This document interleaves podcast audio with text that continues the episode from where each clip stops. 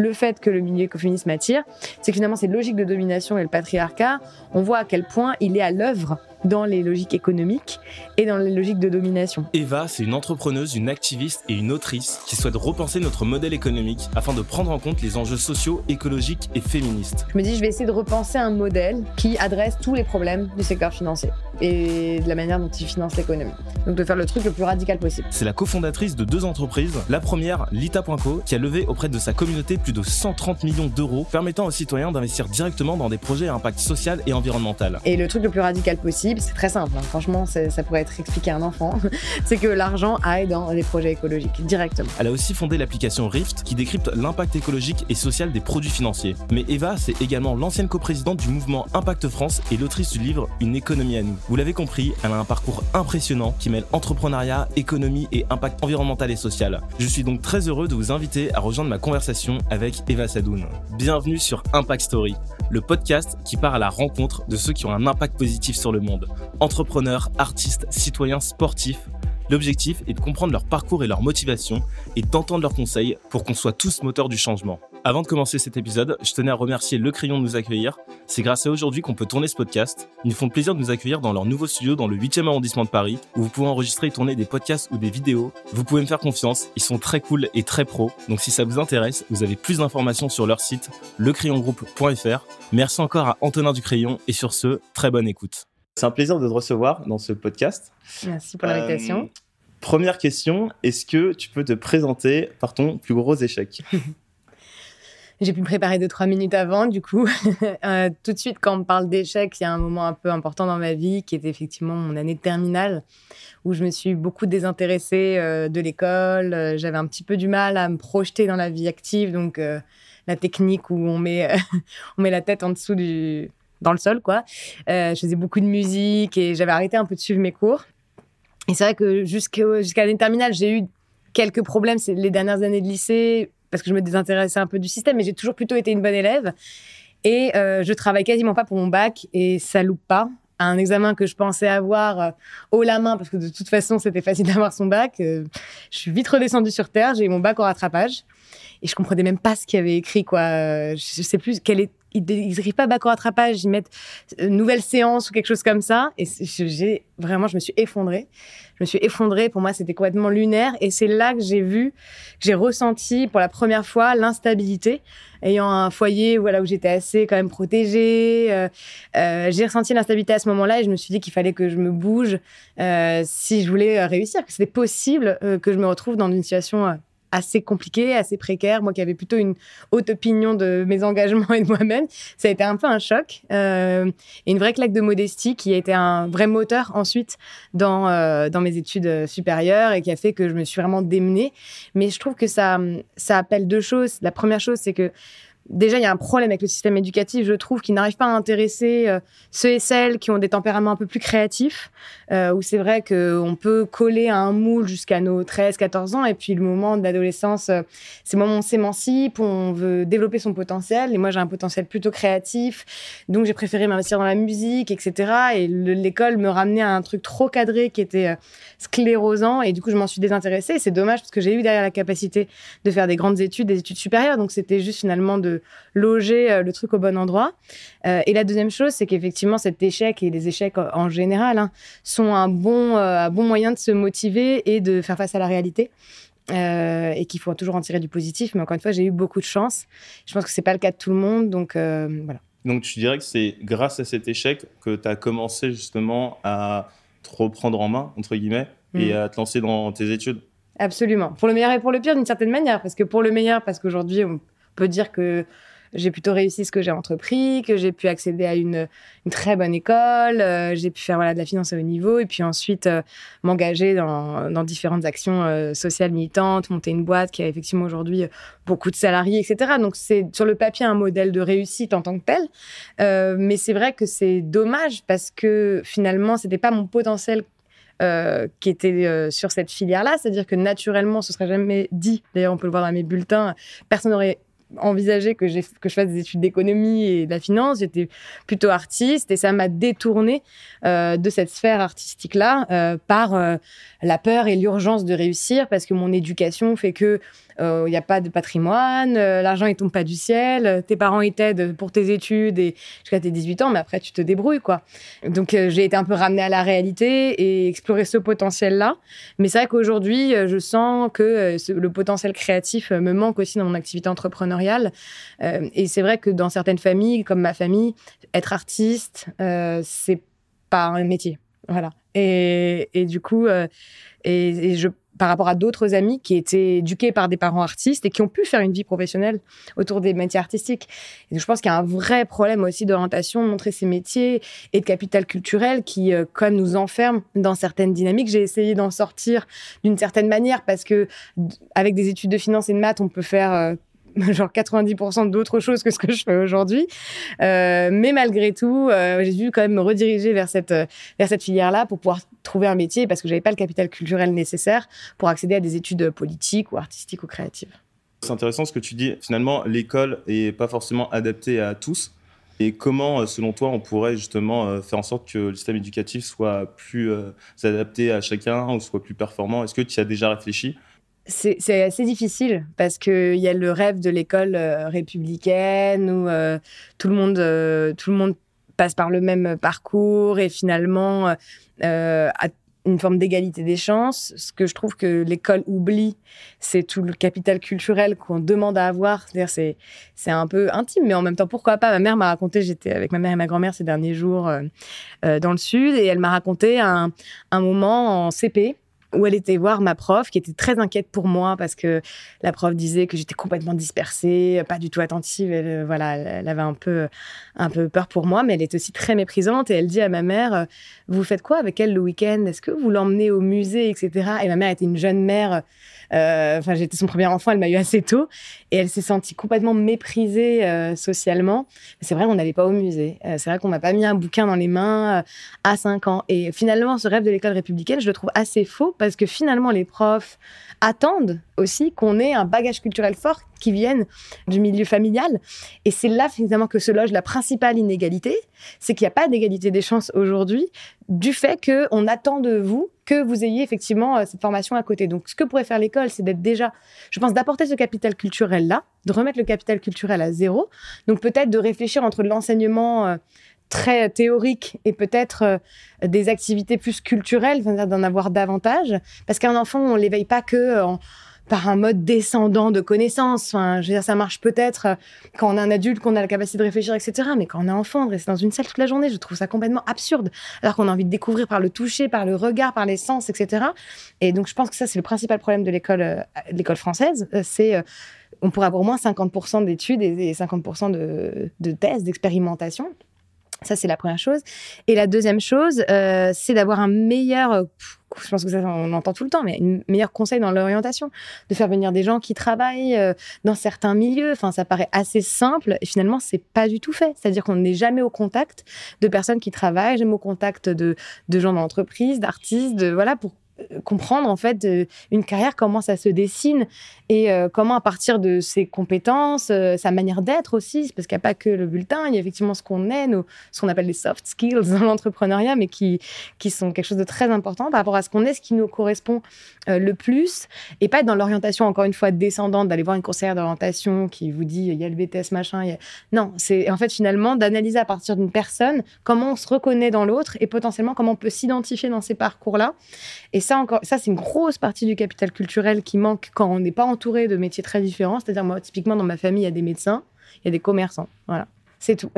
et donc, du coup, à partir de ça, il n'y a que deux voies dessinées. Euh, et on a besoin de s'identifier à ces modèles-là. Ça, je pense que ça, ça pourrait aider. Ouais.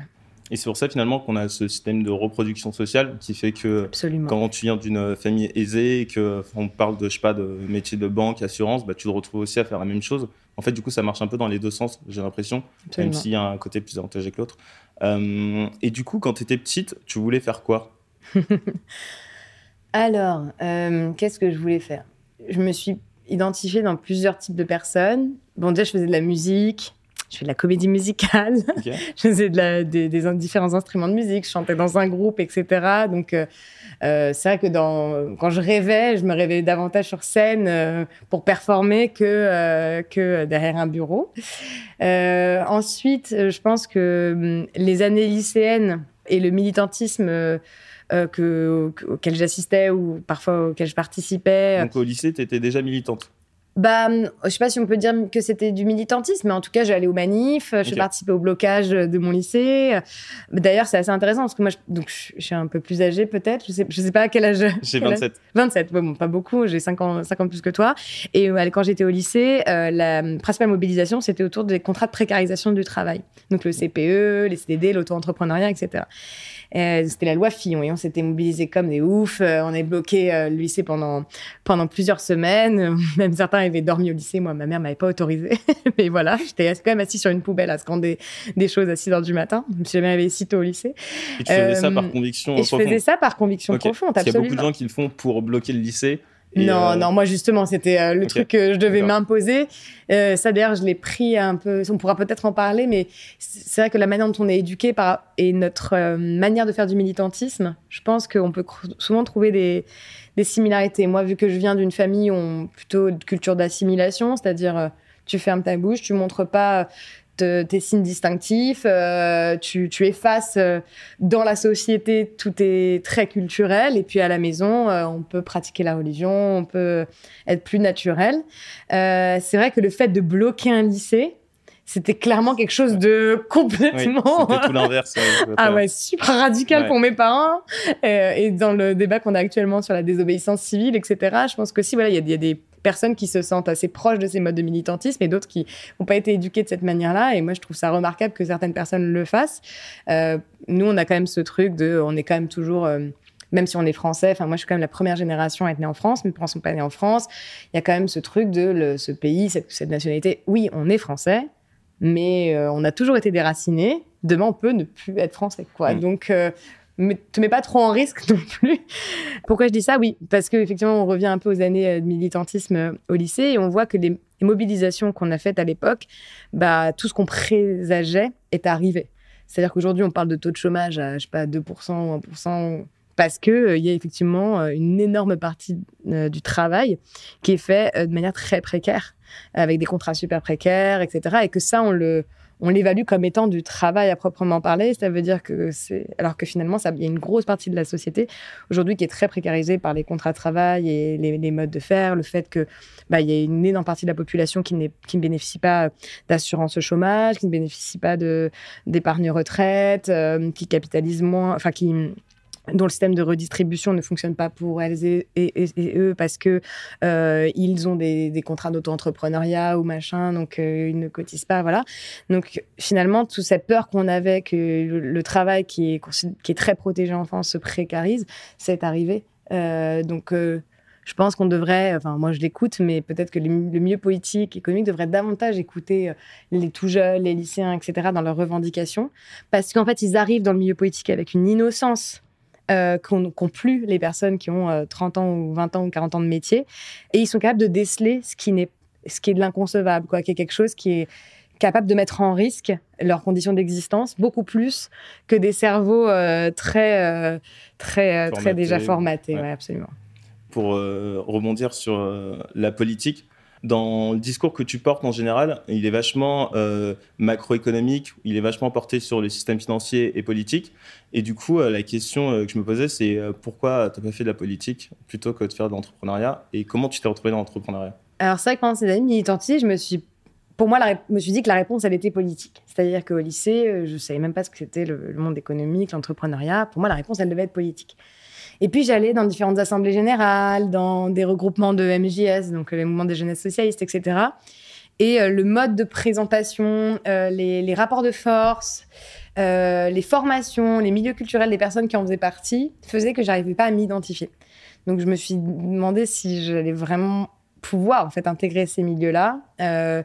donc ça m'est paru très fermé. En plus, je savais même pas comment on intégrait Sciences Po. Donc c'est quand même fou, quoi. C'est-à-dire que je me disais, c'est l'école des politiques, mais on me dit pas comment intégrer, on me le propose pas. On doit juste envoyer ses bulletins et mais c'est quand on sait pas. Donc en fait c'est pas pour moi. C'est que pour les gens qui savent. Et, tu dis que tu te sentais pas représenté ou euh, les idées ne correspondaient pas? Bah, je pense que je, me disais que ces parcours n'étaient pas accessibles. Enfin vraiment c'était. Je me suis pas plus posé question de ça. Je me suis dit je sais même pas comment on intègre ces écoles là. Donc euh, C'est-à-dire que c'est pas pour moi. Je voyais même des gens qui faisaient des prépas Sciences Po en parallèle. Je savais même pas ce que c'était. Donc je me disais de une, c'est pas pour moi. De deux, les représentants, j'arrivais pas à m'identifier. Ça veut dire que c'était possible parce que les représentations que, politiques que je voyais à la télé, euh, dans les MJS, etc., c'était pas des gens qui me ressemblaient en aucun, pas, en aucun point. Euh, donc j'avais du mal à m'identifier. Je pense que le principe d'identification, il est nécessaire pour pouvoir suivre une, route. Et puis en fait, j'ai eu aussi ma prépa par hasard, hein, pour être aussi tout à fait euh, transparente. C'est-à-dire que, comme je vous disais, comme je te disais, je me désintéressais vachement des études. J'ai une copine qui m'a dit, il y a une prépa normale sup, tu peux être à la fac, faire des maths en même temps et faire de l'économie postule et tout. Je suis en mode, ah, ok. J'avais mis sinon que des écoles de prod musicale ou quoi. Ah ouais Ok. Ouais, ouais, J'avais pas du tout, euh, à la base, mis ça en, top of my list. J'ai même pas postulé à des prépas sais, enfin, j'y connaissais rien. rien du tout. Ok, je pensais qu'en terminale, tu as eu un déclic. Ah, pas du tout. Ok, d'accord. Ah, non, non, pas du tout. Vraiment, c'était un er une erreur totale. C'est une copine qui m'en a parlé. Enfin, c'est assez fou comment ah, les parcours, quand même, se dessinent. C'est incroyable. Euh, et comme je disais, je connaissais même pas les prépas HEC. Enfin, je savais même pas à quoi tout ça nous, nous menait, quoi. Euh, et finalement, j'ai eu en liste d'attente juillet une réponse disant que j'avais intégré cette prépa euh, normale sup. Je pense que c'était grâce à mes résultats en maths. Pour le coup, j'avais plus de facilité euh, c'était une sur ces D1, des deux Des deux. Économie maths, c'est-à-dire qu'on faisait trois jours d'éco, euh, micro-éco, macroéconomie à l'école prépa normale sup et cachant. Et à côté, j'avais deux jours de maths pour avoir une licence de maths à Nanterre. Donc je te dis, bon, c'est sympa, c'est hybride, why not? Et puis après, en arrivant en prépa, donc déjà, effectivement, j'avais eu très peur avec ce bac au rattrapage, etc., qui m'avait fait flipper. Mes parents m'ont dit, bah, ce serait bien que tu, tu, tu t'émancipes. Donc je pars de chez moi, je m'installe dans une petite chambre de bonne, etc., dans le 17e, euh, à Brochon, dans le nord du 17e. Euh, je m'isole un peu et euh, finalement, par les cours, etc., je prends d'une passion pour l'économie, vraiment qui vient de nulle part vraiment qui vient de nulle part. C'est-à-dire que j'avais vu la crise de 2008, donc je m'étais dit, il y a un truc, ça m'a choqué. Je me j'étais chez moi, euh, je sais plus si je préparais le bac ou quoi, enfin bref, je sais plus.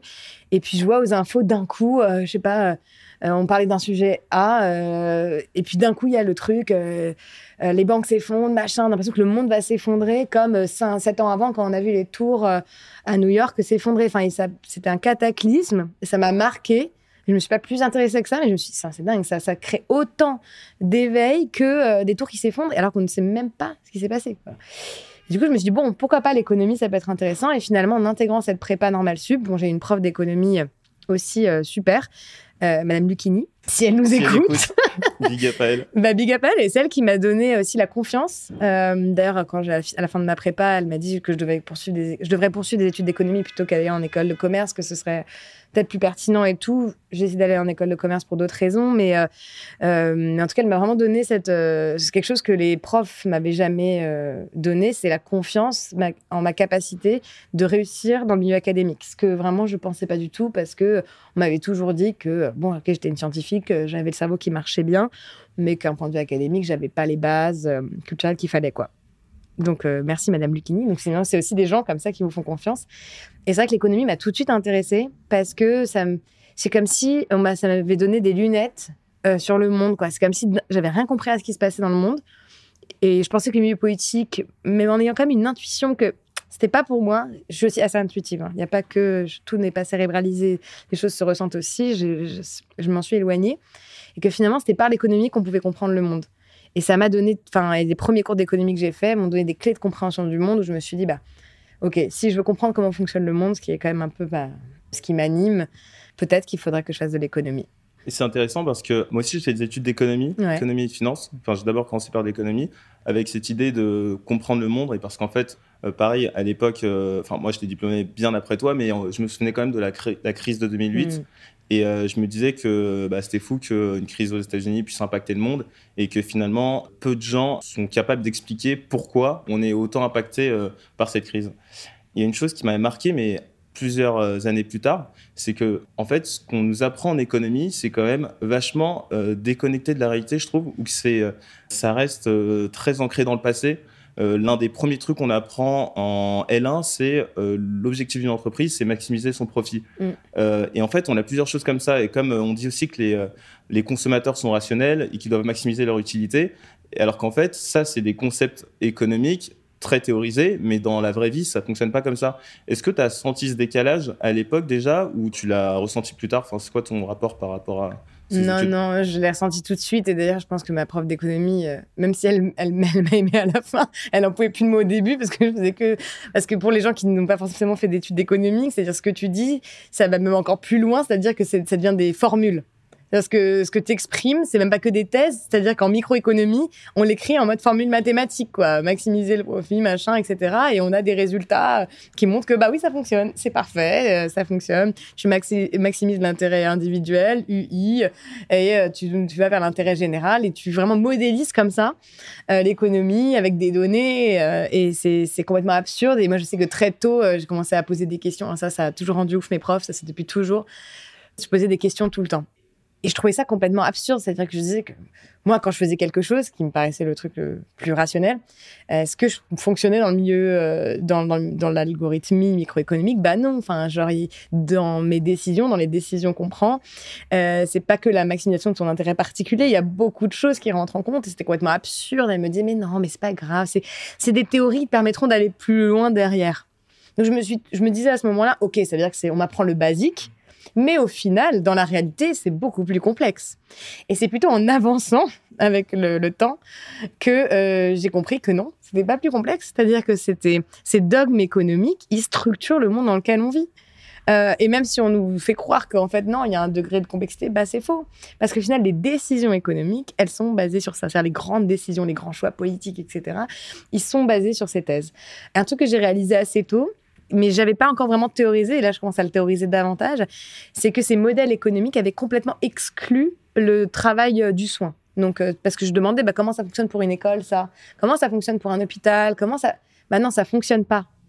Et pourquoi? C'est parce que Adam Smith avait théorisé le fait qu'il y avait d'un côté euh, le domaine productif, donc euh, où là on pouvait euh, faire fonctionner la main invisible, etc., et le milieu improductif, la sphère privée, qui est une sphère où le travail est gratuit et au service du fonctionnement de l'économie productive. Donc, qu'est-ce que ça a comme impact? Ça veut dire que, bah oui, il faut bien qu'il y ait des femmes, euh, la plupart du temps, qui euh, s'occupent euh, des enfants, qui fassent l'éducation à la maison, que le milieu éducatif, il est très précarisé, c'est-à-dire que les professeurs sont mal rémunérés, sont mal encadrés parce que c'est pas de la sphère productive, que l'hôpital public aussi se précarise, donc ça nécessite effectivement d'industrialiser ces modèles-là pour qu'ils puissent fonctionner économiquement, et que finalement, le rationnel libéral, hein, c'est pas le cas de tous les partis politiques, etc., mais le rationnel libéral, c'est celui-ci, c'est euh, que le travail euh, du soin soit un travail gratuit. Et ça, c'est euh, une un dogme sur lequel l'économie libérale et la microéconomie s'appuient entièrement et qui fait que bah, la société disjoncte et, les différents économistes ensuite ont cherché des moyens de pallier à ce problème-là, donc avec des politiques d'État-providence comme on a en France et dans le nord de l'Europe, où l'État a un rôle important, mais en fait l'État est financé par l'économie productive, donc l'État est au service de l'économie productive, mais il a un rôle pour limiter les défaillances de marché, donc pour financer l'hôpital, l'école, etc. Ça a donné lieu à des hum, types d'États, etc., euh, des, structures politiques d'État-providence. Ça a aussi amené des nouvelles thèses, comme la thèse de, keynésienne, etc., sur le fait que l'État doit aussi investir les travaux publics pour recréer de l'emploi. Enfin, ça a redonné un rôle à l'État extrêmement important, mais finalement à la merci naturellement du milieu économique parce que l'État ne peut financer que tout ça, que par la croissance de son PIB, etc. Euh, et, finalement, ce système dans lequel euh, euh, il y en a un qui gère les externalités de l'autre, etc., bah, il disjoncte aujourd'hui. Parce que quand l'économie marche pas, L'État, euh, du coup, se pose la question de comment continuer à finalement apporter ce service. Ça veut dire qu'il n'y a plus de croissance économique, comment l'État peut vraiment apporter un service à la société? Et surtout, en fait, finalement, euh, ce lien très fort, il a précarisé les zones du soin. Ça fait que, effectivement, les travailleuses et travailleurs du soin sont sous-rémunérés aujourd'hui, alors que c'est ceux qui apportent le plus à la société. On l'a vu pendant le Covid, que les travailleuses et travailleurs de première ligne ont été euh, présentés comme les grands sauveuses et sauveurs. Et au final, euh, Covid fini, on a complètement oublié ça. Pas de revalorisation des salaires dans le travail du soin. Pour vous donner un exemple, pour te donner un exemple, pardon, euh, c'est qu'il quelqu'un d'autre, donc euh, je lui parle aussi. pour te donner un exemple, en Espagne, il y a une loi qui fait que les travailleuses, notamment les infirmières, doivent être payées plus de 20 à 25% au-dessus du salaire moyen. Donc c'était un projet de loi et finalement ça c'est devenu juste une réalité, alors qu'en France elles sont payées à minimum 20% en dessous du salaire moyen et ça peut aller jusqu'à 40% en dessous du salaire moyen. Des infirmières, infirmiers, sans parler des auxiliaires de vie qui sont encore plus maltraités par la société. Donc il y a un vrai problème de que ce milieu économique dévalorise complètement cette sphère-là dont on a besoin. Donc voilà, c'est pour moi là le principal problème de notre économie aujourd'hui, sans compter le fait effectivement qu'en plus de tout ça, elle ne prend pas en compte la destruction de la valeur environnementale. Alors ça commençait à ça commençait à l'époque, c'est-à-dire que moi, dans, dans mes logiciels microéconomiques, parce que c'est très marrant, j'ai l'impression de l'avoir vu, et qu'après, plus du tout dans le milieu de l'entreprise, on intégrait la destruction environnementale. Quand même, c'est des externalités qui commençaient à être intégrées dans, les, dans la microéconomie, euh, l'utilisation des ressources naturelles, etc. Et en fait, dans le milieu euh, de l'entreprise, etc., bah, pas du tout. C'est-à-dire que euh, ce n'est pas du tout évalué, du tout. Donc, donc, je pense qu'il y a la possibilité de reconstruire des modèles qui intègre cette destruction, qui également intègre, donne une valeur au travail du soin, et que ça, ça va nous permettre de redéfinir le rôle de l'économie et comment on, on va vers l'intérêt général, et que ça va donner un nouveau rôle, je pense, aux entreprises, aux États. Euh, mais pour ça, euh, c'est ça le plus difficile dans cette histoire. Euh, on parle d'économie, mais finalement, le plus difficile, c'est l'intime. Pour ça, il y a une vraie, un vrai problème intime aujourd'hui que de considérer que le travail du soin, le travail, par exemple, à la maison, a une valeur et de d'arrêter de séparer cette sphère, donc la sphère du soin et la sphère euh, productive. Et je pense que ça appelle à des sujets qui sont un peu plus compliqués pour euh, nos chers euh, hommes d'intégrer. Ça veut dire de leur responsabilité dans le travail du soin. Le fait que le travail du soin est payé, c'est pas grave de dire ça. C'est pas grave de dire que une, femme euh, qui s'occupe de ses enfants doit avoir, enfin, au-delà de la question de la pension et demander à son gentil mari, non, en fait, l'État doit mettre en place un système pour que son travail soit rémunéré. Et du coup, bah, ça veut dire qu'il y a un travail qui est peut-être moins méritant que ce qui représente en termes de richesse aujourd'hui, qui est un travail productif qui, en fait, n'apporte peut-être pas grand-chose à la société aujourd'hui et mériterait d'être un peu moins rémunérés. Donc voilà, et donc ça, c'est des vraies considérations qui sont compliquées à, intégrer aujourd'hui. Et euh, pour rester euh, rapidement sur euh, cette dimension économique, dans ton livre, tu dis qu'il y a une, énorme différence qui a été faite entre le secteur économique et le secteur financier qui s'est construit au fur et à mesure parce que justement la machine productiviste à un moment ne fournissait plus assez de croissance et que du coup on a financiarisé tout ça et qu'aujourd'hui je ne sais plus l'ordre de combien le décalage entre le système financier et économique mais qui s'est totalement décorrélé. Et qu'aujourd'hui, euh, ce qu'on fait, c'est qu'on regarde principalement le PIB comme indicateur de richesse, alors qu'on devrait prendre en compte d'autres indicateurs comme euh, la biodiversité, le climat, etc. Tu parles aussi beaucoup d'écoféminisme. Est-ce que tu peux nous dire ce que c'est et en quoi, justement, c'est pas assez mentionné aujourd'hui dans, dans les médias ou dans la presse? Absolument. Alors pour le chiffre du début, du coup, effectivement, le secteur financier, il représente trois quarts du secteur économique. Ça veut dire le, le secteur financier, on prend le PIB international, on le multiplie par quatre, on a la taille du secteur financier. Donc euh, ça veut dire qu'il y a toute une partie de la sphère financière, effectivement, qui fonctionne en vase clos et qui n'est pas au service euh, de, l'économie et de la, de la croissance économique en tant que telle. Et ça, c'est déjà un gros problème quand on voit le nombre de milliards dont on a besoin pour la transition écologique. En fait, le problème, c'est qu'on n'arrive pas à aller les chercher, ces milliards, parce qu'ils sont euh, au service d'un projet financier qui n'est pas connecté à l'économie réelle. Ça, c'est un premier problème. Ça, c'est pour, euh, pour le premier point. La démarche écoféministe euh, dans tout ça, elle permet en fait, parce qu'aujourd'hui, on a un débat sur le PIB qui est qui est un débat assez compliqué parce qu'effectivement, il y a une réflexion autour de nouveaux indicateurs à mettre aux au côtés du PIB. donc, j'ai écrit un an et demi le livre et forcément, on évolue. Hein, C'est-à-dire que ma pensée, n'est jamais figée. Euh, je pense qu'effectivement, c'est une transition qui doit être faite par la réflexion sur de nouveaux indicateurs à mettre aux côtés du PIB, c'est-à-dire effectivement la destruction de la biodiversité ou la régénération de la biodiversité, euh, des, indicateurs d'égalité de richesse, etc. Des indicateurs qui nous permettent de comprendre la santé finalement de notre société. Parce que le PIB ne reflète plus la santé économique et la stabilité de nos États. On l'a vu pendant le Covid que c'est pas le PIB nécessairement qui euh, nous a aidés. C'est effectivement notre euh, démocratie, notre solidarité locale, euh, la santé de notre hôpital, nos hôpitaux, notre capacité productive, nos coopérations géopolitiques saines, etc. Enfin, c'est et c'est plein de choses qui ne sont pas nécessairement intégrées. Et l'enjeu de la régénération de la biodiversité devient, enfin, est déjà un sujet fondamental pour la santé économique. Donc en fait, la question d'être passé du PIB à la santé, comme pourrait le dire Éloi Laurent, hein, c'est assez euh, un économiste assez intéressant si vous vous intéressez à ces à ces sujets, petits auditeurs. C'est cool de le lire et ça va voilà, ça va ça plus loin. Mais ensuite, à partir de ça, la question est de se dire ah bah qu'est-ce qui fait que aujourd'hui on n'arrive pas à sortir du PIB et je me suis posé beaucoup de questions. Euh, bah, c'est sûr qu'il y a effectivement une minorité de personnes qui veulent faire progresser leur richesse. Ça, c'est franchement une réponse euh, qui s'entend complètement. Et c'est ces mêmes personnes qui euh, contrôlent pas, mais qui, enfin les grands en tout cas entrepreneurs, les grands chefs d'entreprise, les grands dirigeants de grandes institutions financières comme BlackRock, etc., les actionnaires de ces acteurs-là, bah ils ont gagné de l'argent avec le monde d'hier ils ont un peu peur de changer leur mécanisme. Et c'est quelque chose d'assez classique, en fait. Il n'y a rien de, y a rien de, fou. Euh, le fait qu'effectivement, la décision aussi économique, elle soit prise peut-être par, euh, par ceux qui euh, ont le capital, c'est aussi un, un problème. Il y a des modèles, par exemple en Allemagne, où c'est 50% des, des, membres du CA, du conseil d'administration, qui sont des salariés. Alors malheureusement, ces endroits deviennent un peu des chambres d'enregistrement. C'est-à-dire que c'était un modèle à la base qui visait à avoir que la décision économique soit prise pas que les, par les patrons, les actionnaires, mais aussi par les salariés. Et finalement, les conseils d'administration sont les assemblées générales euh, sont des espaces dans lesquels on prend peu de décisions et la décision se prend ailleurs. Donc il y a toujours en fait malheureusement un mécanisme de pouvoir. Et voilà, finalement, ça m'a permis de répondre à cette question quel était le problème? Et la question, c'est le pouvoir, le rôle central du pouvoir et euh, la logique de domination dans laquelle le pouvoir se développe.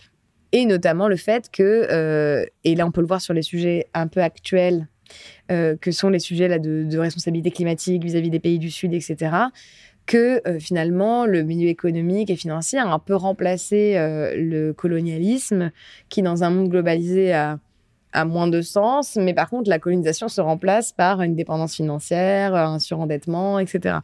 Et que finalement c'était la domination intrinsèque à notre secteur économique, etc. Donc cette cette, euh, cette conclusion, euh, voilà, c'est la domination, enfin ma conclusion, pardon, c'était que finalement, c'est la domination qui est à l'origine euh, du fait qu'on s'autodétruit, qu'on autodétruit la, la planète avec des, avec des systèmes. Et cette domination, c'est quelque chose qu'en tant que femme, on ressent dans sa chair comme quelque chose dont on, dont on ne veut pas, quoi. C'est-à-dire que ça, ça fait partie de mon engagement de début. C'est pour ça que j'ai été plus simplement vers l'écoféminisme que vers des milieux décroissants, etc. C'est-à-dire chacun trouve euh, les, espaces dans lesquels il se sent le plus proche. Parce que en tant que femme, j'ai toujours ressenti cette inégalité de, traitement euh, de base euh, et, cette, cette, domination qui, dont je voulais m'extirper. C'est-à-dire, je pense qu'aujourd'hui, pourquoi je suis heureuse et féministe, c'est aussi parce que le regard de l'homme ne m'importe pas du tout.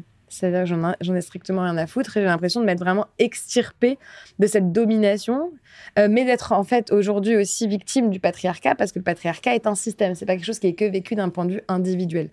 Et c'est ça qui me rend ouf. Et le fait que le milieu écoféministe m'attire, c'est que finalement, cette logique de domination et le patriarcat, on voit à quel point il est à l'œuvre dans les logiques économiques et dans les logiques de domination. Moi, personnellement, la, compétition ardue, la destruction, les attaques, la violence économique, le fait de créer une dépendance aussi avec, euh, avec les salariés, avec euh, des personnes euh, qui sont issues de, de, pays qui sont dans le besoin, etc. Bah, c'est quelque chose que je considère comme pas beau. Enfin, c'est quelque chose qui ne m'intéresse pas d'un point de vue ma socialisation. J'essaie plutôt d'être dans des logiques de coopération, dans des logiques de responsabilité pour l'autre, dans des coopérations saines, etc.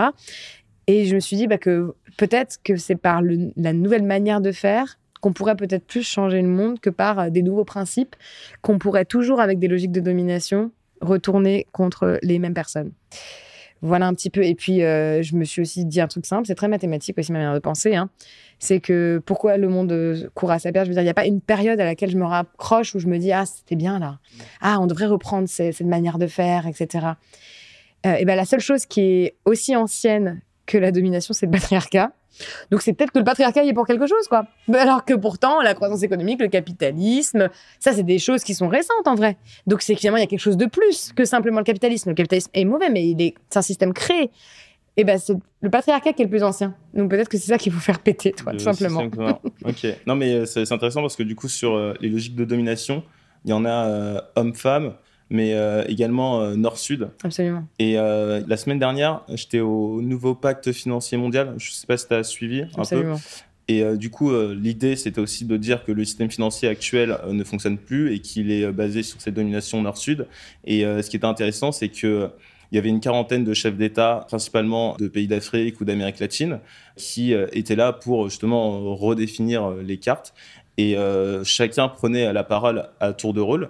Et euh, tout le monde a apporté le même constat, c'est que euh, le système actuel fonctionnait pas. Et euh, il donnait des exemples assez concrets, qui disaient par exemple, il y avait le président du Kenya, il me semble, qui disait que le budget qui était alloué au remboursement de la dette de son pays était cinq fois ou dix fois supérieur, j'ai plus les chiffres exacts, mais c'était de cet ordre-là, au budget de la santé.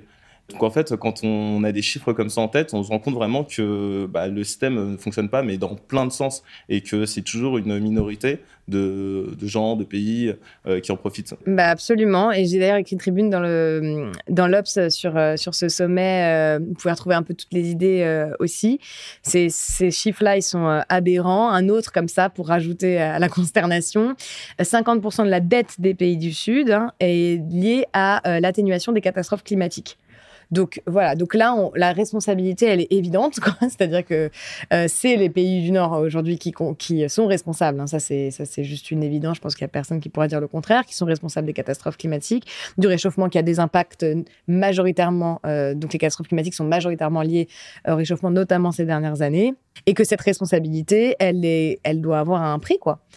Et ce que j'ai vu des conclusions, pour euh, des conclusions du sommet, c'est qu'il y avait des choses intéressantes euh, dans la transformation notamment de certaines dettes en dons.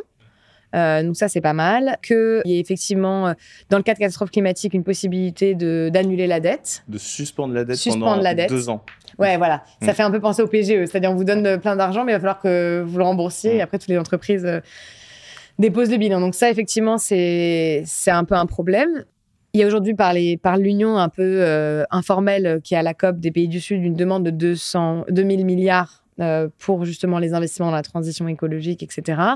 Et aujourd'hui, sur ces 2000 milliards, il y a en promesse que 300 milliards, donc ça reste très faible. Et pourquoi? Parce que les principaux euh, responsables ne sont pas, on, on, les adresse pas quoi. C'est-à-dire que dans toutes les conclusions du sommet, j'ai pas vu une seule fois le principe que les entreprises extractivistes, parce qu'on a l'impression que c'est que les États, mais non, c'est aussi les entreprises. C'est l'État qui a subventionné des entreprises mais ça n'empêche que c'est des entreprises qui ont extrait la ressource, qui l'ont consommée, donc ça a émis du CO2. Enfin, prenons l'exemple des énergies fossiles. Il y a eu énormément d'extraction euh, sans redistribution dans les pays euh, concernés, euh, même sur le nucléaire, parce qu'on parle souvent du nucléaire comme un Eldorado. Bah, L'uranium, aujourd'hui en tout cas, il ne vient pas du sol français, donc il a été fait dans des conditions d'extraction pas possibles, avec peu de redistribution, si ce n'est pas de redistribution. Des personnes ont été délogées, des cancers euh, des travailleurs n'ont pas été déclarés. Euh, voilà, donc il y a eu énormément de conséquences aussi. Mais si on prend l'exemple des fossiles, parce que la question du changement climatique, elle est plus liée aux fossiles aujourd'hui. Les fossiles ont été extraits puis consommés par les pays du Nord. Et beaucoup de profits ont été faits euh, parce que bah, ça se vend bien, le pétrole. donc voilà, beaucoup de profits ont été faits par des actionnaires des entreprises. Et ceci, on n'en parle jamais dans ces sommets-là. Et, et je trouve ça juste dingue. Donc je suis très en faveur aussi des, des taxes sur les transactions financières pour financer la transition, parce que les actionnaires ont reçu une partie de ce profit, donc c'est normal qu'ils doivent redistribuer, donc ça c'est très bien. Mais il y a aussi les entreprises industrielles, quoi, qui ont fait énormément de profits sur des ressources qui sont responsables euh, du dérèglement climatique et, euh, et qui ont énormément d'impact pour les populations locales. Donc, euh, et c'est quand on s'adressera à ce problème-là qu'on arrivera à trouver les mailles d'argent suffisantes, parce que c'est sûr que les des États n'auront pas assez en fait à donner et qu'il va falloir effectivement aussi que les entreprises mettent la main à la poche et effectivement payent pour pour hier. Et ça, on a toujours un peu de mal à, à reconnaître les erreurs du passé euh, et à, rembourser quoi finalement. Euh, euh, donc je pense que c'est le principal problème de ce sommet, c'est de pas avoir été capable d'amener les grandes entreprises industrielles, les grands pollueurs, etc. et de leur dire bah voilà vous avez payé une taxe où 10% de votre chiffre d'affaires sera dédié à l'atténuation et à la reconstruction des changements climatiques vécus par les populations locales. C'est le discours de Mia Motley, la, première ministre de la Barbade, euh, qui, disait ça. C'est qu'en fait, la transition écologique, elle est décidée par les pays du Nord. C'est-à-dire qu'ils n'ont même pas la capacité de décider euh, quelles seront les, industries stratégiques de la transition écologique de demain? Donc, au-delà même de l'argent, il y a un sujet de gouvernance. Et, de, euh, et ça, les, femmes écoféministes, euh, je ne sais pas si Mia Motley dit que c'est se dit d'elle qu'elle est écoféministe, mais moi, en tout cas, je, je la trouve écoféministe. C'est aussi la question de la gouvernance, c'est comment on intègre aussi les personnes qui sont concernées dans les décisions. Et là, c'est pas du tout le cas. On attend un petit peu de voir ce que, ce que Papa du Nord va nous dire. et ça, c'est un vrai problème dans la réorganisation internationale et dans la coopération internationale. Non, mais euh, Mia Motley, j'ai, du coup, j'ai pu échanger avec elle. Oh, la chance Ouais, j'étais trop content. Du coup, ce qu'elle dit, c'est clairement ce que, ce que tu viens de dire. C'est elle, quand même, qui a initié le sommet. Et ensuite, ça a été repris par Macron et c'est comme ça que ça s'est fait. Là, on s'est focalisé, entre guillemets, sur les problèmes. et pas assez sur les solutions. Maintenant, on va essayer de parler des solutions. Et euh, comment toi, du coup, à ton échelle, euh, tu essayes d'apporter des solutions, que ce soit au système économique ou même euh, via l'entrepreneuriat? Tu as monté plusieurs boîtes. Est-ce que tu peux nous en parler et nous dire comment tu les as montées? Quel était le cheminement? Ouais, carrément. Alors, c'est vrai que par la prépa BNS Cachan, bon, j'ai raté mes oraux. Ça, y a je te raconte un peu dans d'autres podcasts aussi comment je suis arrivée là et tout c'est un peu une opportunité, quoi. C'est-à-dire que j'arrive dans une grande école de commerce, je suis pas très, je suis un peu suspicieuse sur ce que cette école-là peut m'apporter. Je suis assez anticapitaliste, donc je suis un, voilà, je me sens pas vraiment à ma place, que ce soit par les personnes qui la composent, que par l'enseignement, que par euh, tout, quoi. Tout, tout va pas, quoi. Tout n'est pas ok et tout. Et finalement, euh, je laisse mon snobisme de côté euh, et j'essaie de comprendre ce que je peux faire à partir de ça. Hein. donc donc je me dis, bah, je vais apprendre un peu plus comment fonctionne le secteur financier. Donc je fais plutôt un master de finance. Je vais voir dans différents pays qui innovent sur les nouvelles manières de faire. Donc été en Inde, travailler un petit peu au Togo par l'ONG que j'ai créé et puis en France dans une banque où je regarde comment les les alters mondialistes de la banque au sein de la banque travaillent, quoi, essayer de changer un peu la manière dont la banque fonctionne. Et j'essaye de, euh, plutôt que de travailler dans une grande institution, une grande ONG ou, une banque pour changer les choses, je me dis, je vais essayer de repenser un modèle qui adresse tous les problèmes du secteur financier et de la manière dont il finance l'économie. Donc de faire le truc le plus radical possible. Et le truc le plus radical possible, c'est que l'argent aille, c'est très simple, hein. franchement, ça pourrait être expliqué à un enfant, c'est que l'argent aille dans des projets écologiques directement. C'est-à-dire qu'il n'y a pas de sujet, de produit, de nanani, de de, d'assurance vie, au manque de trucs. Bah non, en fait, c'est, juste l'argent que tu places va dans des projets écologiques. Euh, c'est le truc le plus anti-greenwashing qui était, qui était faisable. Donc, on monte ça, en fait, euh, tout simplement. Euh, on se préoccupe pas du fait que euh, les gens en France euh, ne sont pas du tout intéressés par l'investissement, que les entreprises sociales et écologiques à l'époque sont assez petites. Enfin, voilà. Donc, on se dit, on va se lancer. Heureusement qu'on n'a pas fait d'études de marché parce que sinon, on l'aurait pas fait il y a 10 ans, clairement. et du coup, on essaie plutôt de créer quelque chose. Donc, on se fait un petit peu juger par les acteurs du secteur financier qui nous disent quoi? Des, des gens investir, mais ils comprennent rien. Nous, on est des vrais investisseurs et d'ailleurs, vous êtes qui Vous avez 22, 23 ans, euh, vous n'avez aucune expertise, etc. dans le secteur. Je dis souvent euh, dans d'autres trucs, euh, il y a une phrase de Mohamed Younous qui m'a toujours un peu qui m'a toujours motivée. C'est ça qui m'a un peu donné confiance. Parce que c'était par l'innocence qu'on arrivait à réinventer les modèles. Donc, je voyais plutôt notre incompétence comme quelque chose de plutôt positif en disant, bah, ça me paraît être le truc le plus rationnel. Donc, vous m'expliquez que vous avez un produit, une assurance vie verte, mais vous n'êtes pas capable de m'expliquer pourquoi réellement, concrètement, en trois phrases. Donc, euh, c'est qu'il y a peut-être un problème dans ce que vous faites. Aussi, j'avais envie, euh, et ça, c'est mon truc un peu de de lever les, euh, les inégalités culturelles, etc. J'avais envie aussi que les gens puissent comprendre comment les entreprises fonctionnaient et de lutter aussi contre la volonté, je trouve, politique parfois du système éducatif, de pas enseigner aux gens comment fonctionne l'économie, alors que moi, j'ai l'impression que dès que j'ai appris comment ça fonctionnait, j'ai tout compris. On va voir ça modestement, mais d'une certaine manière, oui, c'est important de comprendre comment les, entreprises fonctionnent. Euh, l'accès au financement, c'est le plus gros problème euh, des acteurs associatifs, des, gens qui veulent faire des trucs bien, de l'industrie culturelle alternative. Enfin voilà, il faut qu'on ait des outils aussi pour pouvoir s'émanciper si on veut réussir. Et pour ça, il faut comprendre comment ça marche.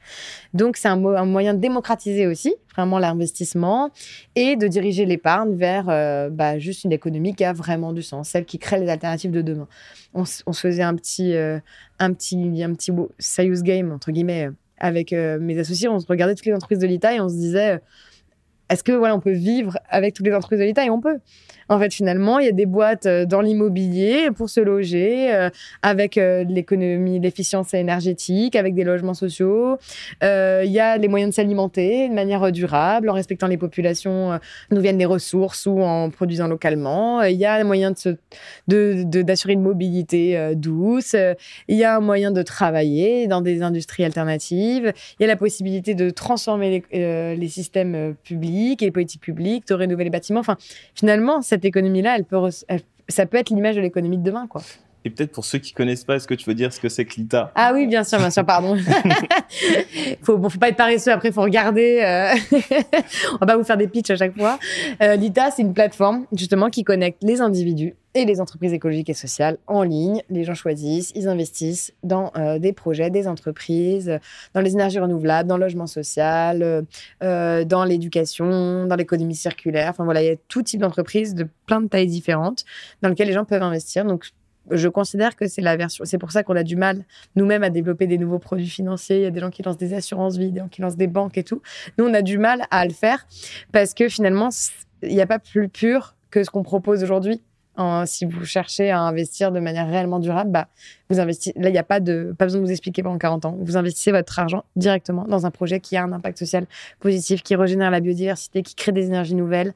Euh, et même plus dernièrement, on a lancé euh, des, un investissement pour que les gens puissent transformer des groupes. Ça veut dire les, des entre, par exemple, on a une boîte pardon immobilière qui faisait de la promotion hier, notre clé traditionnelle, et qui là aligne tout son sa stratégie avec un plan 1,5 degré donc réduit de 30 à 40 ses émissions, transforme son modèle. Euh, et ben, il y a aussi des, des, des financements sur la plateforme pour les transformer. Et s'ils ne répondent pas aux objectifs, donc c'est travailler avec Carbone 4 et tout, c'est hyper suivi, euh, une agence qui va vraiment évaluer euh, l'impact des investissements. Si elles ne suivent pas ce plan-là, elles doivent payer une énorme pénalité, rembourser les gens, etc. Donc on a aussi des produits pour financer vraiment une économie qui est durable et des produits pour transformer une économie. Du coup, ça concerne des boîtes qui ne sont pas forcément dans Secteur de la transition Ouais, c'est des boîtes qui sont pas ESS à la base, qui qui sont pas impact nativement, mais qui veulent changer, quoi, qui veulent complètement se transformer. Donc ça, ça reste une petite partie de notre activité, mais euh, ça commence et euh, parce que l'ITA, voilà, le but c'est de financer l'économie alternative et aussi de bah, finalement transformer l'économie. Hmm. Et il y a pas mal de gens qui sont intéressés par ça aussi. Euh, donc voilà, plutôt que de faire un produit plus traditionnel, on s'est dit, bah, on va attaquer les milieux des PME qui, qui représentent la plus grande partie de l'emploi français, parce qu'on parle que des grandes entreprises, etc. Mm. Mais l'emploi français, l'emploi européen, c'est des PME, c'est des ETI, c'est des TPE. Euh, donc on va accompagner ces boîtes-là, qui sont souvent des boîtes euh, avec des dirigeants qui sont partis de rien, euh, avec des salariés qui aiment leur boîte, etc. Bon, on va les aider à se transformer, s'adapter. Parce que si on ne les aide pas à s'adapter, euh, bah demain, ce sera justement les grands groupes qui vont aller tout euh, rafler. Comme ça se passe à toutes les périodes économiques, parce qu'ils ont la capacité de s'adapter, ils ont les moyens, ils sont soutenus, etc. Donc nous, on va aller soutenir ces PME pour les aider à se transformer. Ce qui est vraiment euh, cool aussi, je trouve, avec l'ITA, c'est que finalement, c'est très simple. Et c'est vraiment un peu la définition de la finance, mais en revenant sur les bases. C'est financer une entreprise concrètement, lui donner de l'argent pour qu'elle se développe. Et donc, il y a plein de projets, du coup, à, impact environnemental ou social. c'est un peu Impact Story dans la vraie vie. bah, c'est vraiment ça, toutes les innovations dont mm. toi tu parles sur Impact Story, bah, quand ça devient des vraies boîtes, et eh bah, l'État les finance. C'est ça, c'est ça. c'est euh, super intéressant, bah, clairement aligné avec, euh, avec euh, ce podcast.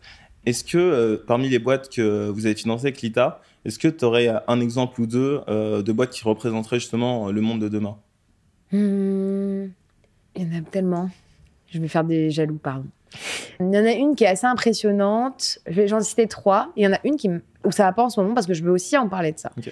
Euh, bah, il y a une première boîte qui est incroyable, qui a monté un cargo voilier zéro émission euh, pour le transport de marchandises parce que on parle souvent de l'avion euh, Tote. Donc c'est un cargo voilier zéro émission et, et là il, en, il, en, il, y a plus, il y en a plusieurs qui sont en construction et ça va permettre de réduire enfin, les impacts désastreux aujourd'hui du transport maritime ou de remplacer le transport des marchandises par avion, dont euh, on parle peu. On parle beaucoup du transport de personnes, mais mm. pas vraiment du transport de marchandises.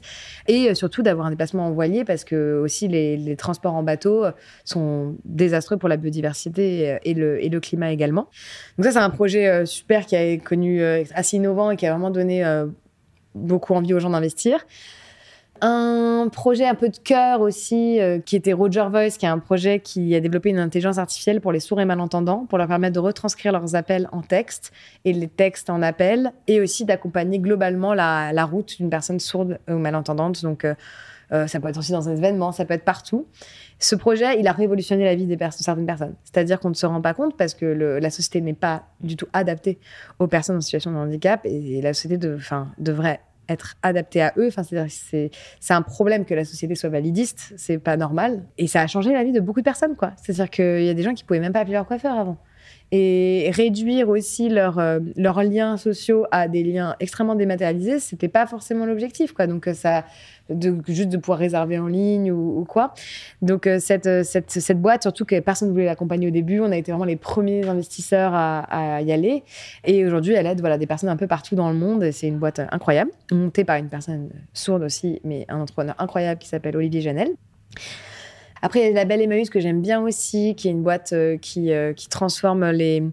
Euh, qui fait de l'économie circulaire avec des personnes en situation d'insertion. on a aussi des plus grosses boîtes. Hein. On a pu faire des boîtes comme UCPA, comme. voilà, donc il y a vraiment de tout. CPA, les voyages. Le gros groupe ah des voyages durables, ouais, tout à fait. C'est un groupe, un gros groupe associatif ah, avec une grosse dynamique d'insertion dans certains, aspects.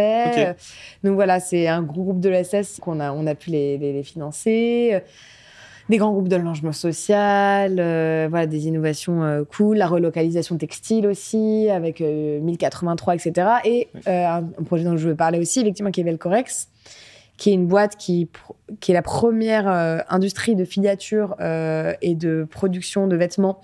Et ils ont relocalisé totalement la filière lin parce que je ne sais pas si les auditeurs ou auditrices sont au courant, mais on a perdu plus d'un million huit cent mille emplois depuis les années 80 liés à la délocalisation, essentiellement dans le secteur textile. C'était une industrie française très forte qu'on a totalement perdue au profit euh, de la destruction euh, humaine et environnementale de certains autres pays, euh, provoquant aussi une, complicité avec l'esclavagisme et le génocide ouïghour des gens qui achètent des vêtements en France. En plus d'être une hérésie écologique, d'avoir fait perdre de l'emploi en France, c'est genre juste ce qu'il y a de plus détestable dans la race humaine en termes de pratique. Et du coup, nous, on a voulu s'investir très tôt dans le secteur textile pour transformer ça. Et du coup, on a participé au financement de la reprise de ces usines et si des boîtes comme Loé, euh, Chanel, Agnès B, euh, etc., Loom peuvent produire une partie de leurs euh, vêtements en lin en France, c'est grâce à Velcorex. Sinon, ils seront obligés de le délocaliser. Et cette boîte a été euh, sous-soutenue euh, par euh, l'État. pendant la crise énergétique, leur facture est passée de 700 000 à plus d'un million quatre, deux millions, enfin bref, même 3 millions, je crois. J'ai fait un post sur ça, vous pouvez retrouver. et ce qui a fait que leur boîte est dans une situation économique bah, très compliquée. Et, et, ça va être assez compliqué pour nos investisseurs et pour tous les gens qui ont participé au projet. Et surtout pour l'industrie, quoi. Mmh. la question maintenant, c'est bah, si jamais il y a reprise et, malheureusement, le secteur textile est très très mal accompagné parce que c'est un secteur qui n'est pas compétitif. en fait, l'État, il peut faire des projets verts, il peut faire des trucs non non non, mais tant que c'est compétitif. Bah oui, le secteur textile, en fait, payer des gens dignement euh, en France, euh, ce n'est pas compétitif, oui, par rapport à d'autres. Euh. Et donc finalement, on a beau parler de de compétitivité verte, de, de croissance verte, etc. Mais tout ça, c'est du bullshit parce qu'en fait, euh, la transition écologique nécessite de sortir complètement de ce paradigme de la compétitivité pour regarder les projets industriels. Et on a beau faire des lois industrie verte et des machins, bah, tant qu'on n'aborde pas le, problème de cette compétitivité, eh ben, on n'arrivera pas à avoir ces, ces belles entreprises euh, en France, quoi, tout simplement. Mais j'espère que ça va aller avec Corex, mais en tout cas, en ce moment, il y a une situation très, très, très difficile. Pour toi, c'est quoi la suite logique des choses? Est-ce que c'est euh, le système actuel nous mène euh, vers euh, une forme de perte? Est-ce que un jour le peuple va se soulever et on va avoir une énorme révolution? Ou finalement, ce qui va se passer, c'est qu'on va avoir une transition qui va se faire gentiment et au fur et à mesure C'est quoi ton point de vue par rapport à ça? Bah, J'avoue que j'ai assez peur en ce moment. Parce que moi, la transition économique, écologique, etc., ça, j'y crois je fais partie de ceux qui pensent, celles et ceux, parce que je suis proche du milieu économique et que je vois que c'est pas tous des enflures, toutes et tous des enflures, il y a, il y a des enflures. il y a des gens très cyniques dans ce milieu, ça c'est évident. Euh, il y a des gens qui sont en recherche de leur propre profit, mais il y a aussi beaucoup, beaucoup, beaucoup de gens qui sont prêts à faire changer les choses et qui ont besoin des modèles, qui ont besoin de comprendre, qui ont besoin de voir que c'est possible, etc. Ça, à la rigueur, euh, j'ai l'impression que peut-être on pourrait réussir à faire euh, orienter les décisions économiques vers, vers autre chose. Moi, ce qui me fait le plus peur aujourd'hui, c'est euh, c'est plus le côté politique, mais qui n'est pas lié à rien, hein, qui est forcément d'influence économique aussi, enfin, j'imagine. Bah, par euh, exemple, dans le nord de la France, qui était une région euh, où il y avait beaucoup d'industrie textile, qui a été fortement délocalisée, c'est une des régions où il y a le plus de chômage et une des raisons où on vote le plus à l'extrême droite. Bah, exactement. Donc, tout est lié, quoi. Bah, c'est ça. Et vu que la bataille est culturelle, moi, ce qui me fait très très peur, c'est que je pense que la manière dont on aurait pu réussir, dont on pourrait, parce que je dis aurait pu comme c'était fini, mais c'est pas fini, mais dont on pourrait réussir à, parce qu'on n'a pas les armes du capitalisme, on n'a pas les armes des puissants, on a nos armes culturelles, on, on évangélise, on utilise la foule, on on fait de la pédagogie, de l'information, on, espère que c'est par ça qu'on réussira à changer le monde et que ce sera tellement évident que finalement les, leaders seront obligés de, bah, de répondre aux attentes de la population bah là, on voit qu'on est en train de prendre nos armes culturelles, que ce soit par la dissolution euh, du soulèvement, de la terre, que ce soit par. Euh, j'ai vu là qu'il y a effectivement euh, une librairie féministe qui a été. qui a été ban d'un reportage dans lequel Darmanin se, se, déplaçait et que, enfin, là, le, gouvernement est, est, en train de vouloir faire une bataille culturelle inverse. Ça veut dire de ne pas faire de nos sujets des sujets prioritaires, de criminaliser euh, l'action des activistes qui montrent la voie. On n'a jamais vu ça. La criminalisation des actions des activistes, enfin, Greenpeace a toujours euh, amené des bateaux partout pour bloquer des centrales nucléaires. ça a toujours fait partie de notre de l'histoire et on n'a jamais autant criminalisé. C'est-à-dire, je comprends cette volonté de criminaliser à tout prix cette action alternative. Je sais pas, j'ai encore vu Elon Musk qui voulait, c'est un tout autre sujet, mais finalement ça fait partie de ça. Elon Musk qui veut euh, enlever, euh, inautoriser le mot cisgenre sur Twitter. Enfin, ça paraît absurde. Il, veut faire quoi? Il veut l'enlever? Il veut, il veut le, le, pas l'autoriser. Euh, il veut l'interdire. Pardon. Voilà, je trouvais pas le un mot assez simple. Finalement, on parle de grands concepts économiques. J'arrive pas à dire interdire. Il veut interdire le mot cisgenre, euh, son utilisation sur Twitter, qu'il considérait que ça appelle à la haine. Il y a là en ce moment un, backlash évident, donc un retour de bâton en français, euh, euh, de euh, justement cette popularisation du discours écolo, cette, volonté de transmettre aussi ces discours féministes. Je pense que tout est lié. cest ça questionne le modèle et l'oligarchie, ça questionne l'establishment, quoi, dans sa racine. Et du coup, ça fait flipper. Et là, il y a un gros retour, un, gros retour de bâton. Donc, j'espère que le retour de bâton sera pas trop violent. Euh, j'espère que euh, ce sera possible de continuer à mener cette bataille culturelle, que ce sera toujours possible de militer. Mais là, j'ai un peu peur, pour l'État français particulièrement. Euh, je suis pas présente dans les autres pays. J'ai un peu peur. Maintenant, il y a quand même des leaders qui donnent énormément d'espoir. Et la particularité du problème climatique, c'est que c'est un problème universel. Et c'est toujours ça que j'ai vu dans, les dans le climat. Et, alors que d'origine, je suis plutôt dans les combats sociaux. Euh, bon, j'ai toujours été végétarienne et tout, donc, mais c'était pas conscientisé. Mais j'ai l'impression que voilà, avec le climat, et c'est aussi pour ça que ça fait dix ans que, que je m'investis sur, sur, sur cette question, c'est parce que je me dis que c'est le seul sujet universel peut-être qui peut nous permettre de recréer de la coopération internationale, parce que finalement, face à une catastrophe climatique, on reste des personnes humaines et on est tous égaux, même si on voit que non, plus, ou, moins. Mais à un moment, on pourra pas, enfin les il restera pas genre cinq, euh, mm. cinq mecs riches euh, en, sur un pilotis. Enfin, ce serait dommage qu'ils puissent plus aller euh, voyager ou je sais pas. Mm. Enfin, bon, je me dis que peut-être que même si l'empathie a des, a des limites, peut-être que ce phénomène-là, notamment par les feux, etc., qui pour le coup sont. On voit que les feux, c'est aussi dans les pays du Nord. Enfin voilà, en tout mm. cas, que les catastrophes climatiques, les conséquences du réchauffement, on, les, on peut tous, tous et tous les vivre dans notre chair. Que c'est peut-être par ça qu'on arrivera à, à transformer les, les mentalités. Et c'est pour ça que je ne comprends pas la réaction que je trouve mais quand même indécente, justement, de nos, de nos politiques. J'arrive toujours pas à, l'analyser.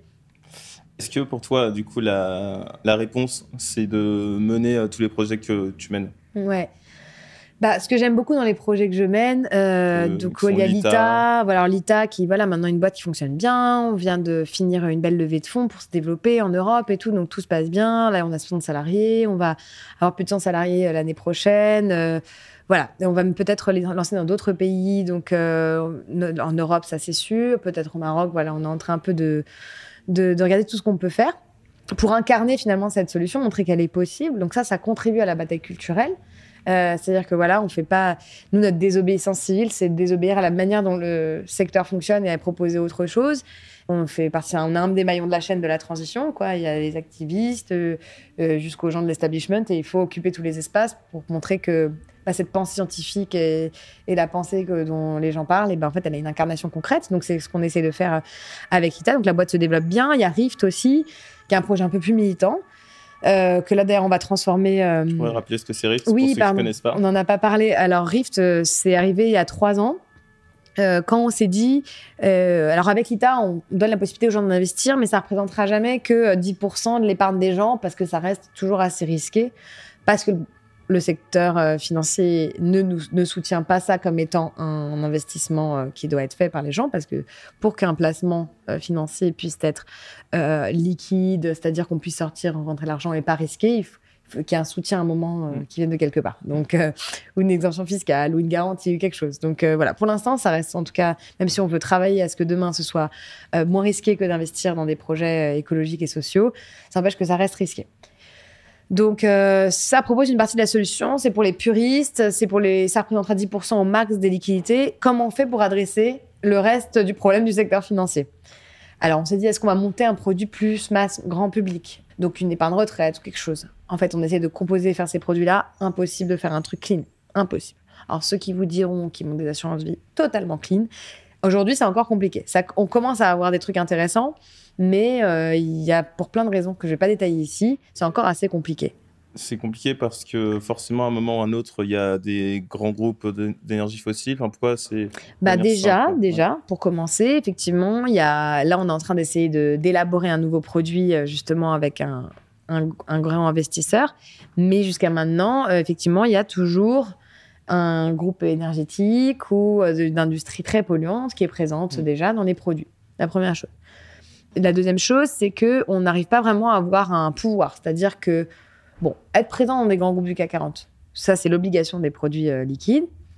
OK, mais est-ce qu'on peut le faire différemment en votant des résolutions, en empêchant Mais les gens n'ont pas aujourd'hui de, droit, euh, de droit de vote vraiment, donc on ne peut pas s'assurer que les décisions qui sont prises avec son argent soient les bonnes.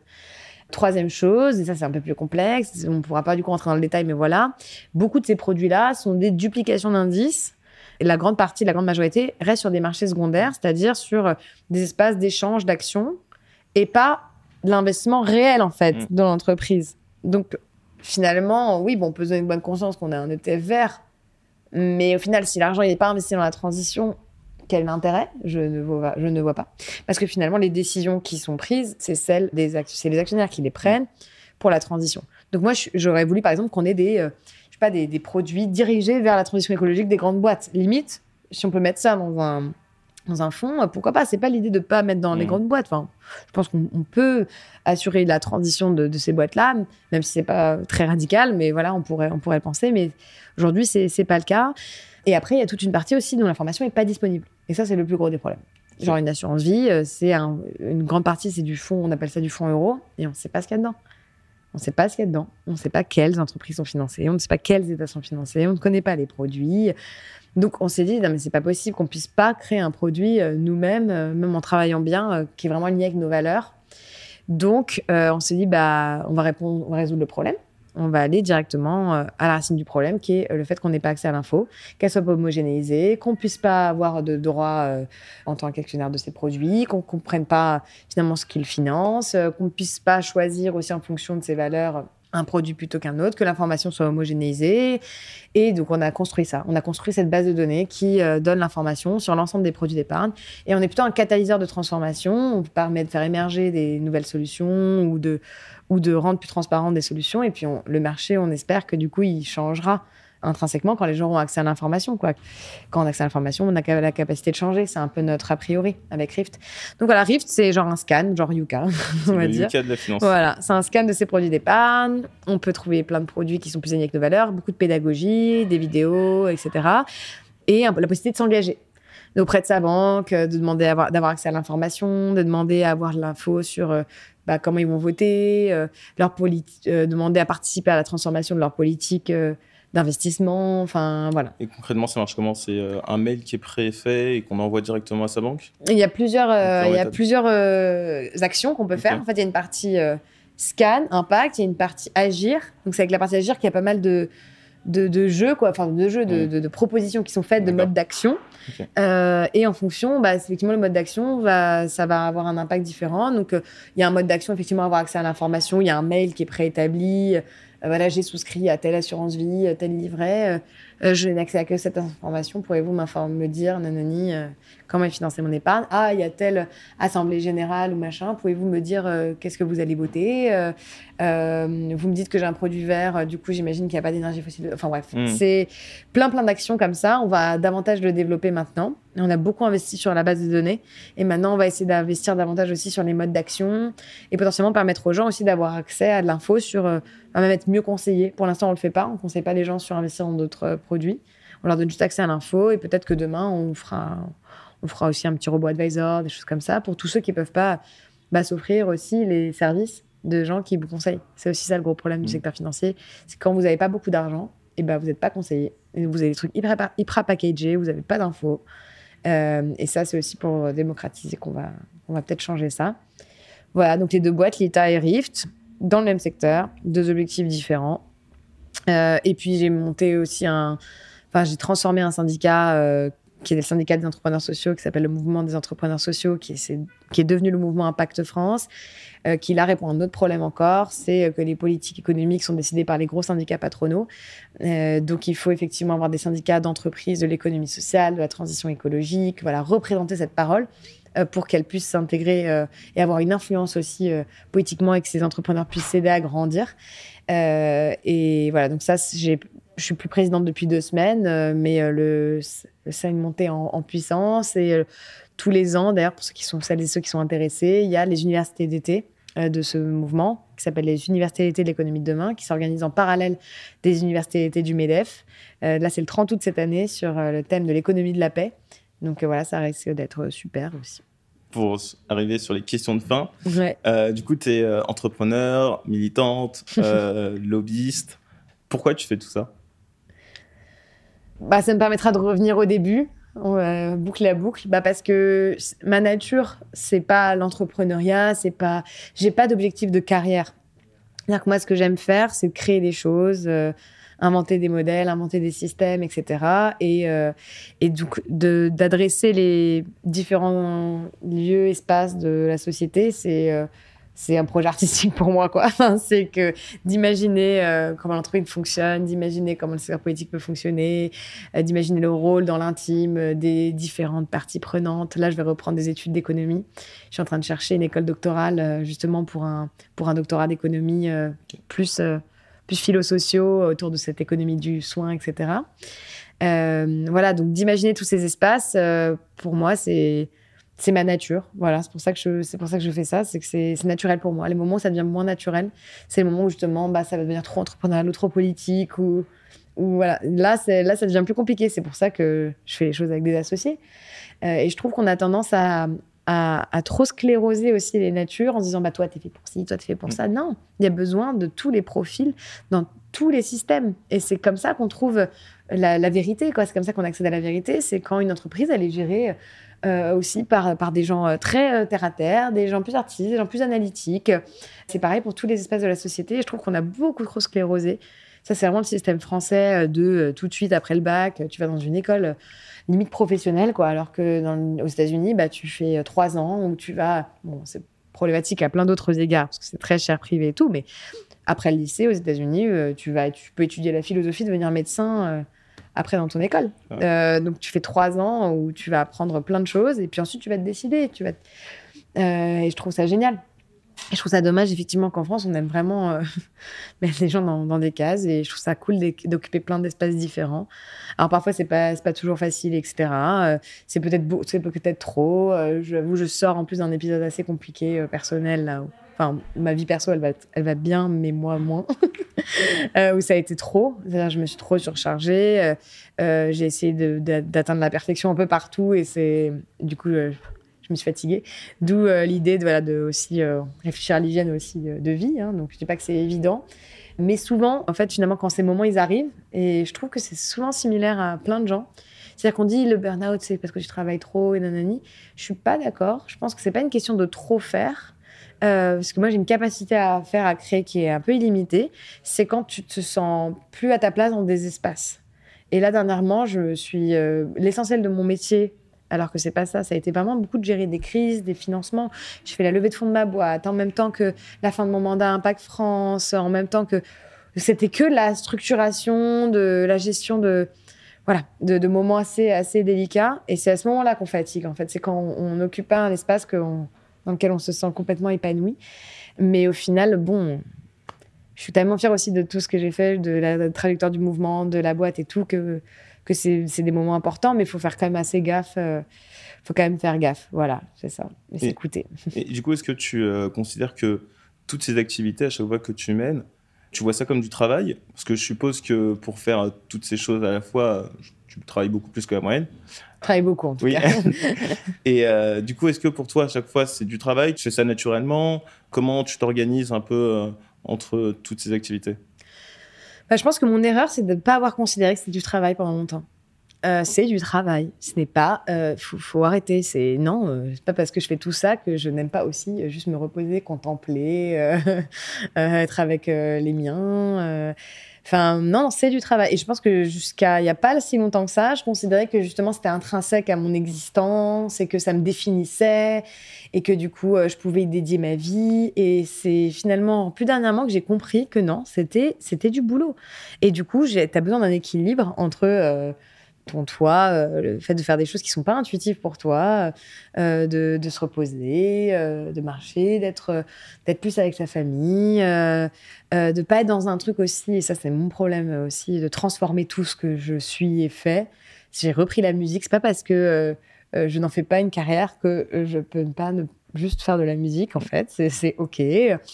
Euh, la lecture, c'est pas aussi que pour écrire un livre. Je peux aussi lire des choses qui ne vont pas me servir dans la vie, etc. Et, euh, et je pense que c'est compliqué pour les personnes passionnées euh, comme comme toi, j'imagine aussi, hein, et moi et d'autres gens, que de faire la que que d'accepter le fait que c'est pas parce que c'est quelque chose qui fait du bien à la planète que ce n'est pas du travail. Et je pense que c'est aussi le gros problème, et c'est très capitaliste finalement de nous faire penser ça. Si on revient aussi à truc du début, c'est pas parce que ça, on prend soin de la société que c'est pas du boulot c'est mm. du travail, ça mérite salaire. Il y a très peu de choses maintenant que j'accepte de faire. Euh, bon, maintenant, c'est parce que j'ai gagné bien ma vie, mais euh, pendant ces dernières années, il y a peu de choses que j'accepte de faire aussi sans que ce soit valorisé. On, mm. souvent, d'aider quelqu'un, etc., on considère que ça n'a pas de valeur. Et ben, c'est pas vrai. Il faut changer cette manière de voir les choses. Le soin, c'est du travail, c'est du bon travail, c'est le travail qui doit être euh, soutenu demain, etc. Mais voilà, ça, ça, reste, ça reste du boulot. Voilà pour répondre à ta question. C'est un peu la boucle qui est bouclée parce que du coup, sur la notion du soin, maintenant, tu te l'appliques à toi-même, alors qu'avant, tu ne te l'appliquais pas forcément. Absolument. Alors j'ai toujours du mal à le faire. Parce que même quand je vais être dans la sphère privée, je vais voir si les gens ont besoin de quelque chose. Mais, euh, mais oui, oui, effectivement, il faut se l'appliquer. Euh, faut se l'appliquer dans, C'est là qu'on est quelqu'un de, de encore plus. Euh, meilleur pour la société, quoi. Même limite, si on veut le voir euh, comme ça, d'un point de vue productiviste, même si c'est dommage de le voir comme ça et bah, ça n'empêche que c'est réel. Même en ce moment, on est en train de se poser des questions avec l'ITA sur la semaine de 4 jours. On l'a présenté à nos salariés. On est en train de réfléchir est-ce que ça fonctionnerait pour, pour la boîte, etc. C'est encore un projet un peu amont, mais c'est possible qu'on aille au bout. Euh, parce que euh, finalement, cette hygiène que moi j'arrive à avoir maintenant euh, d'équilibre entre, je sais pas, le domaine académique, le domaine de travail, etc., bah, c'est important que tout le monde puisse l'avoir. Donc c'est pour ça qu'on essaye aussi de, de réfléchir autour de ce concept-là pour que pour que fait voilà que le que, que le travail soit épanouissant et que les gens puissent se régénérer en dehors et ne pas exister que par le travail voilà même s'il est euh, bon pour la société. Et dernière question, c'est quoi pour toi avoir de l'impact? C'est la question signature. J'imagine. avoir de l'impact. Je suis désolée, je vais reprendre un truc euh, de, de tout à l'heure parce que je pense que c'est une bonne conclusion par rapport à notre interview. Je vais pas aller sur autre chose. Avoir de l'impact, c'est prendre soin. Voilà. Donc, euh, et je l'ai beaucoup vu là ces derniers temps des gens qui se disent prendre de l'impact, euh, avoir de l'impact euh, et faire ça pour l'impact, qui sont pas capables de prendre soin des organisations, des gens autour d'eux, etc. Bah, pour moi, ça vaut rien. Pour moi, ça vaut, tout autant qu'un milieu capitaliste traditionnel. Si on ne change pas les méthodes et les manières de faire, et si on n'est pas dans le soin, euh, je considère qu'on n'a pas répondu à, à, la question de, à la question de l'impact. Et prendre soin, c'est aussi par des méthodes bah, parfois ça peut aller loin. Euh, parfois ça peut être par des méthodes de, violence, de protection. Quand on protège son enfant, je pense au soulèvement de la terre là, parce que c'est quelque chose dont on parle beaucoup en ce moment. Mais bah, imaginons qu'on vienne euh, attaquer ton enfant. Enfin, bah, tu, tu le protèges, quoi. Il y a un instinct. Y a Et bah, je pense un peu ce que fait cette association avec la, avec la planète, quoi. C'est-à-dire, non, en fait, vous n'allez pas, pas détruire, pas détruire ma planète, vous n'allez pas me détruire, quoi. Et, euh, et, finalement, voilà, je pense que cet indicateur du soin, quand à travers l'action, c'est ça qui permet de comprendre ce qui a de l'impact et pas d'impact. Ok, merci beaucoup. Avec plaisir, merci à toi.